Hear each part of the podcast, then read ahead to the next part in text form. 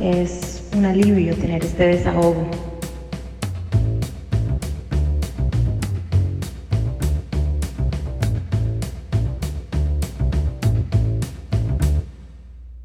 En tiempos de pandemia, Emilia Quispe, miembro del grupo feminista Mujeres Creando, muestra un tapabocas facial que dice, quedarse en casa no es lo mismo que cállate en casa.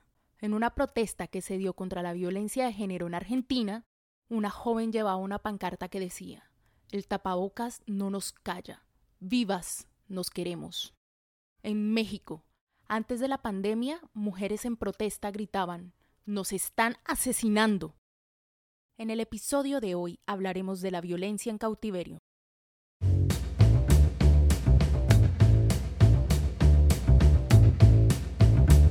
Yo soy Viviana Cadena y hoy me acompañan Natalia Rodríguez y Blanca Agüero. Antes que nada, queremos agradecer a la comunidad del Bullicio, un colectivo creativo. Agradecemos a The Hideaway por dejarnos grabar este podcast en este espacio tan acogedor. Y a nuestros colegas del podcast, bienvenidos a Colombia, por motivarnos a empezar el nuestro.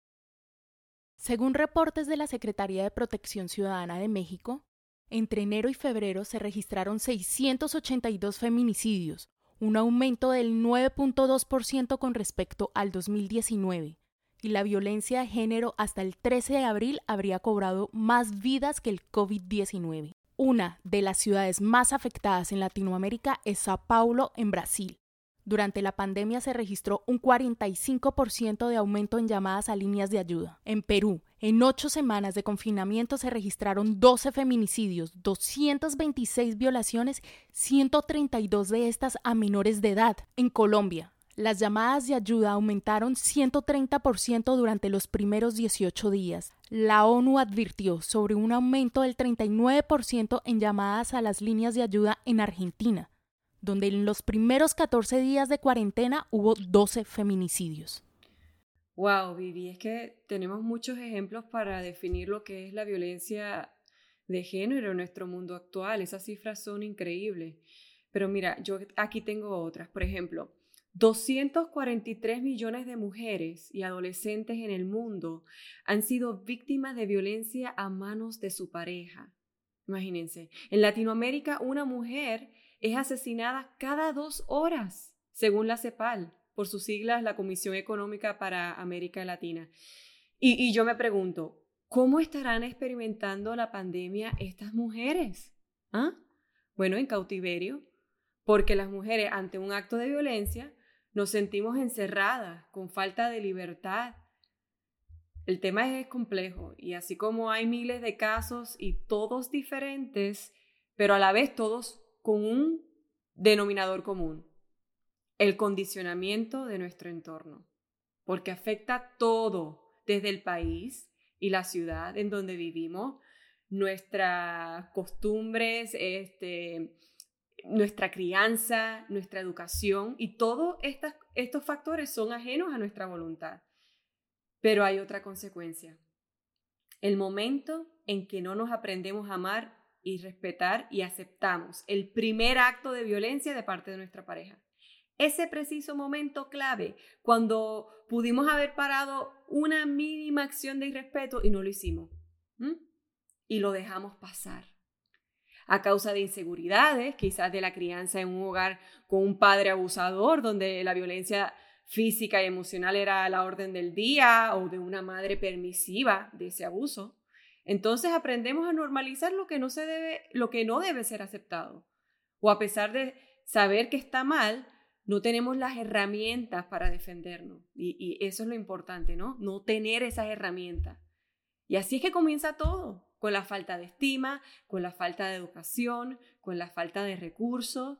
Entonces, esta es la razón por la que la mujer en esta situación se siente encerrada, porque está aprisionada en un mundo de desvalorización hacia su persona, donde muchas veces solo el hecho de ser mujer es un agravante. Recordemos que la misoginia es uno de los factores más importantes. Todavía en el 2020 existen 18 países que le permite al esposo negarle el derecho de trabajar a la mujer. Es, es, cierto, Blanca, es, es, una falta de herramientas, ¿verdad? Que lleva a la mujer a una falta de autoestima, a perderse en, eh, digamos que en una relación nociva.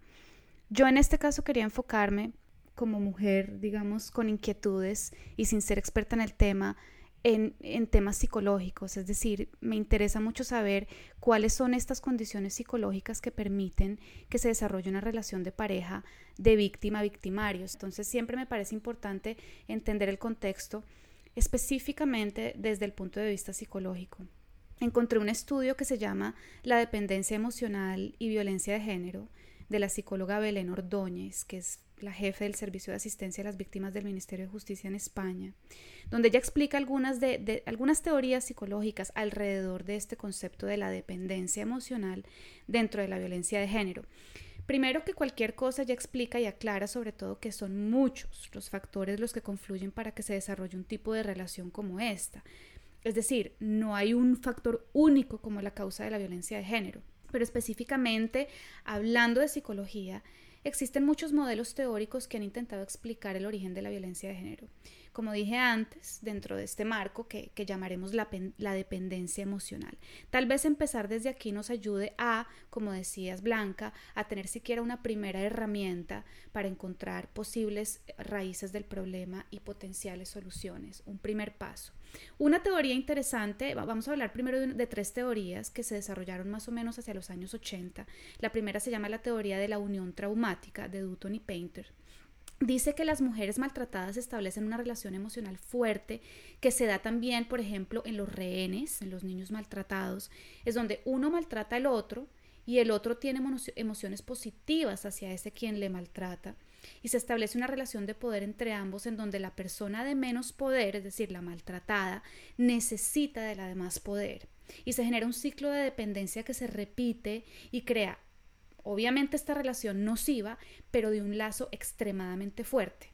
Aquí muchas veces se ve que la mujer maltratada regresa a la relación después de, de la tortura, digamos, psicológica, porque hay un periodo de, de, digamos, como que de arrepentimiento, de rabia, donde hay separación, pero después en ese periodo se empieza a reducir el miedo inicial, la rabia inicial, se vuelve a manifestar la dependencia emocional y esta mujer maltratada regresa a la, a la relación de nuevo, a buscar, a buscar a este hombre que generalmente eh, ha sido un hombre que ha fomentado ese regreso, es decir, ha regresado a buscarla arrepentido y afectuoso. Entonces, eso es como una unión traumática donde, donde siempre está este tema de, de relación de poder entre los dos.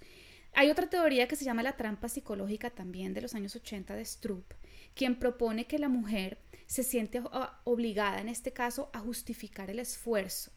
¿Qué quiere decir esto? Ese tiempo dedicado o invertido en la relación, ¿verdad? Muchas veces son años en que has estado involucrada en, este, en esta relación, en el que has puesto todo de ti para perdonar una y otra vez, justifican la inversión inicial como razón válida para aguantar el ser maltratadas. Entonces repiten el círculo del maltrato, solo justificando el tiempo invertido.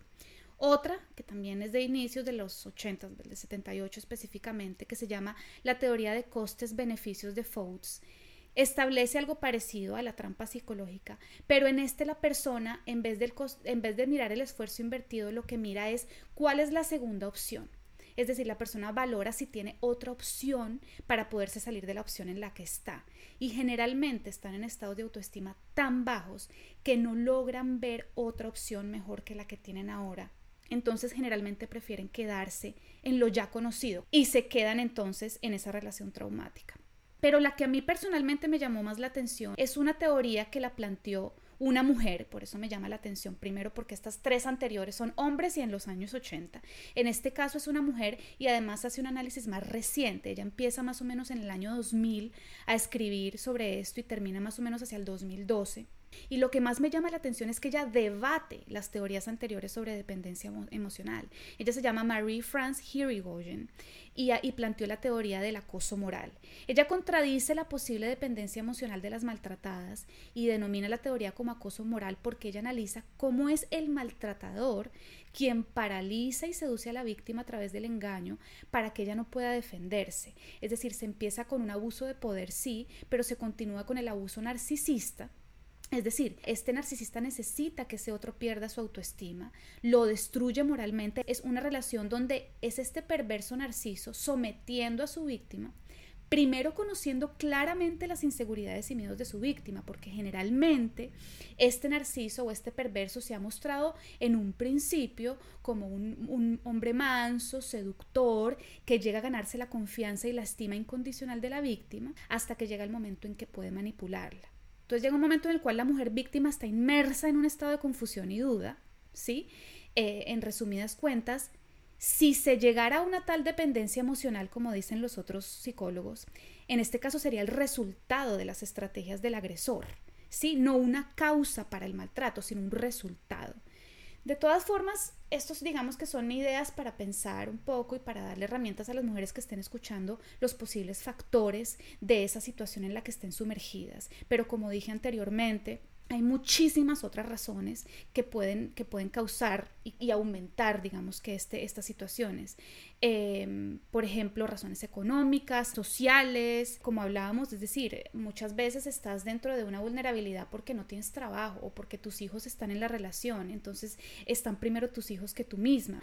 Eh, el miedo también a estar sola, la baja autoestima, la pérdida de la asertividad pasa que se pierde la, capacidad de decidir con asertividad porque tienes tanto miedo que te vuelves demasiado dudosa a la hora de elegir y hay una, una muy poca capacidad de iniciativa, pierdes la voluntad completamente. Entonces también hay otros, otros factores, antecedentes de maltratos físicos y psíquicos en la infancia, por ejemplo, en la adolescencia. Eh, otro tipo de condicionamientos que se transmiten generacionalmente, como las mujeres que tienden a generacionalmente enseñarles a las otras a ser obedientes, sin criticar o juzgar al hombre con el que están al lado, ¿verdad? Con estos modelos psicológicos muy seguramente no explican ni unen todas las variables y yo no soy psicóloga para poder concluir cuál es el más acertado, pero lo que yo sí siento personalmente es que en todos hay como una especie de, hay como un, comportamiento como intermitente entre el buen trato, el maltrato, el hoy debo dejarlo, pero ya mañana no pude, eh, eh, el te amo y te odio por parte del verdugo, que genera esa especie de adicción, eh, de relación autodestructiva. Entonces la pregunta acá es, ¿y si la víctima genera esa dependencia, ese, ese síndrome de abstinencia, como el, el adicto o el adicto a las drogas o al alcohol, para romper con ese círculo vicioso es fundamental que quien sufre esta, esta enfermedad, esta adicción, primero reconozca que tiene el problema. Y para eso es importante que escuche testimonios de otras mujeres, para eso es importante que lea al respecto, ¿verdad? Que intente ver si su situación es normal o no y que reflexione sobre sus posibles soluciones y finalmente, y lo más importante, que desee genuinamente buscar, buscar la sanación. Claro, porque si las mujeres víctimas de violencia de género no se reconocen como tal y por lo tanto desconocen la metodología de su agresor. Por ejemplo, si están con alguien que las insulta, las denigra o las desprecia, las desalienta a trabajar o a estudiar, a ver sus familiares y amigos. Trata de controlar cómo gasta su dinero, como los medicamentos que toma, la ropa que se pone, es celoso, es posesivo, constantemente la acusa de, ser, de serle infiel, la amenaza con violencia, la obliga a tener relaciones sexuales y también la culpa por su comportamiento violento, porque esa es otra, le dice, es que tú me obligas a hacer esto por tu culpa, si sabes que yo, yo soy así, no me, no me pongas furioso, no hagas cosas que no, que sabes que no me gustan. Así es, es decir, Em, lo dices muy interesantemente, es reconocer la metodología del agresor. Hay una metodología y generalmente es una metodología calculada y nosotras las mujeres tendemos a justificar cosas que, nos parecen irracionales, a decir, no, es que él estaba de mal genio, no, es que estaba borracho, no, es que yo lo, lo causé, lo causé la culpa y la culpa, ¿no? Todo comienza desde usted tan boba. ¿Usted por qué se puso ese, ese escote? Usted por qué esto. Entonces, a medida que va creciendo la relación, va creciendo la forma en cómo la va doblegando. Que comienza también con un empujón, con cosas así ah. mínimas que si tú no estás atenta a lo que está sucediendo, cuando te das cuenta ya estás en medio de un círculo difícil de salir. También es un tema de desarrollar un criterio propio, porque también son conductas aprendidas. Es decir, si nosotros vimos en casa una madre sometida bajo un padre manipulador, un agresor con, con metodología bien avanzada, muy seguramente nosotras vamos a tender a pensar que si nos encontramos en una relación que se asemeja a la de nuestro papá y mamá, es lo normal. Entonces estamos ya condicionadas a aceptar eh, cosas que, pequeños detalles, los dejamos pasar, esos tales pequeños detalles que para otros son raros, para, para esa persona se pueden volver muy normales. Están normalizados. ¿cómo, Exacto, entonces es cómo entender que eso que creemos que es normal no es normal, es decir, cómo salirnos de ese círculo vicioso que tal vez viene desde nuestra, desde nuestra madre, desde nuestras abuelas, cómo poner el stop, cómo poner el hasta aquí, hay un límite. Y yo creo que eso empieza yo creo que eso empieza desde, desde la autorreflexión, no tener miedo a empoderarnos, como hemos hablado en otros podcasts, de nosotras mismas y decir, parar y decir un momento, ¿quién soy yo que quiero antes de empezar una relación? Sin tener miedo a estar sola, hay tantos y tantos factores, pero hay que hacer ese, ese pare en el camino y pensar, ¿quién soy yo? Qué es lo que quiero y qué de todo esto que estoy haciendo es replicando comportamientos aprendidos, más no lo que yo realmente quiero, quiero para mí.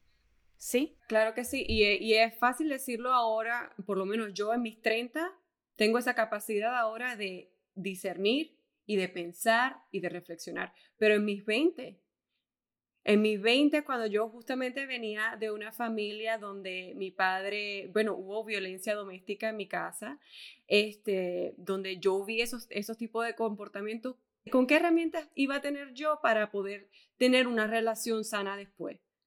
No, no fue así.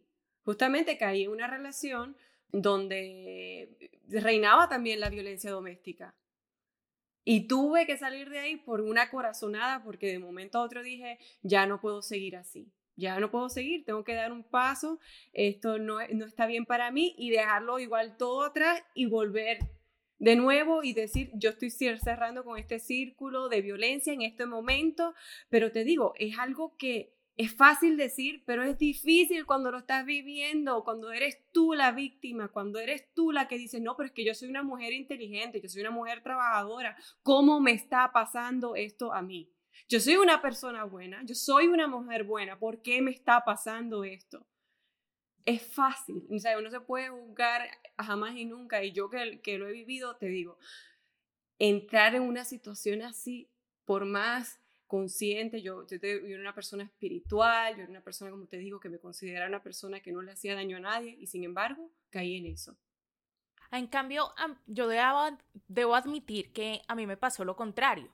En mi casa sí había, había también violencia. Yo me metía a defender a mi mamá cuando mi padrastro la golpeaba y eso fue durante toda la niñez hasta mi adolescencia en la cual me fui. Yo me fui de mi casa a los 15 años eh, yo sabía perfectamente que yo no quería una relación así, no quería estar con un hombre así en mi vida, lo cual me hizo que me costara mucho iniciar una relación sentimental, porque tenía mis estándares muy altos. No voy a tolerar una persona agresiva, no voy a tolerar una persona que, me hable fuerte, yo no quiero esto en mi vida, esta mierda no es para mí.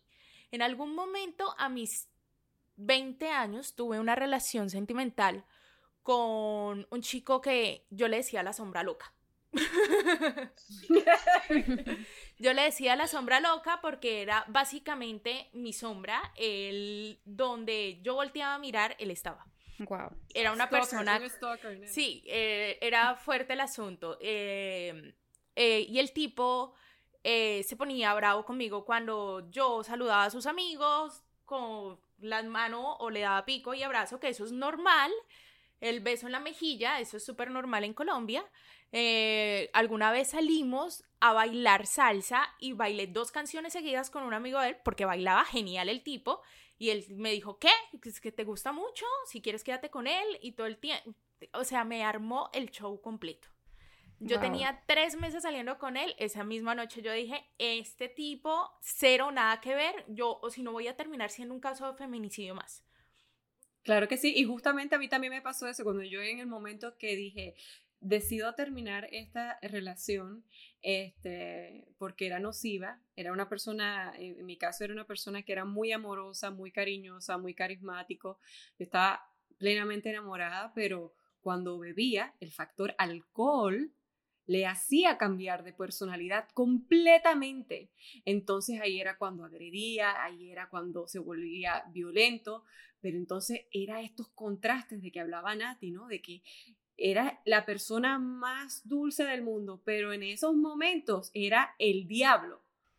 Entonces, ese es esa pelea emocional que yo tenía en mi cabeza, pero es que yo lo amo, pero es que no puedo seguir en esta situación, es que se va a empeorar, es que sigue empeorando. Entonces, ahí fue cuando decido eh, este, cortar. Pero yo quería comentar acerca justamente de que qué pasa cuando nosotras como mujeres em, somos valientes y tomamos esta valentía y damos ese paso, ese paso cuando decidimos romper este círculo vicioso de violencia ¿Y qué pasa? La mayoría eh, de las mujeres dan un paso al vacío porque no consiguen tener la protección en leyes que las amparen y, o, que las protejan del agresor. Y esta impunidad del crimen del hombre ha ayudado a aumentar los crímenes de odio. Y es que en muchos casos ellas tienen que regresar aún más vulnerables e indefensas al lugar del verdugo, con un resultado que en muchos casos, como sabemos, violento en, en donde le ha costado la vida a la víctima.